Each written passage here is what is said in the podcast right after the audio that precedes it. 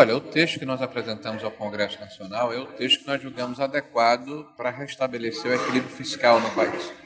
É um texto que, ao mesmo tempo, tem justiça social, porque ataca privilégios. Nós dissemos desde o princípio que quem tem mais vai contribuir com mais, quem tem menos vai contribuir com menos, está claro no texto, tanto na questão das alíquotas, como no fato de que os regimes vão se igualar para regras de elegibilidade para fim de aposentadoria e para fim de concessão do benefício. Então, o juiz, o, o promotor público, o gari, né, o comerciário vão ter as mesmas regras de aposentadoria e as mesmas regras de concessão de benefício. E uma outra questão que nós achamos essencial, além do equilíbrio fiscal, é o ataque aos fraudadores e a cobrança da dívida previdenciária.